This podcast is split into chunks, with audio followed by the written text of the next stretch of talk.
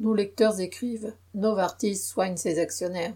Le groupe pharmaceutique suisse Novartis, où je travaille, a réalisé l'année dernière un bénéfice net de 24 milliards de dollars, 21,3 milliards d'euros, dont 14,6 milliards par la vente de sa participation dans son concurrent Roche. Cela n'a pas empêché le groupe d'annoncer récemment sa volonté de licencier plus de 8000 personnes à travers le monde, dont 1400 en Suisse, principalement sur son site historique de Bâle.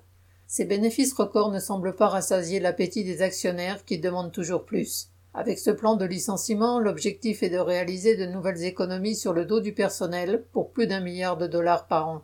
On est loin du discours que la direction assène aux salariés sur la nécessité de mettre le patient au cœur des actions quotidiennes.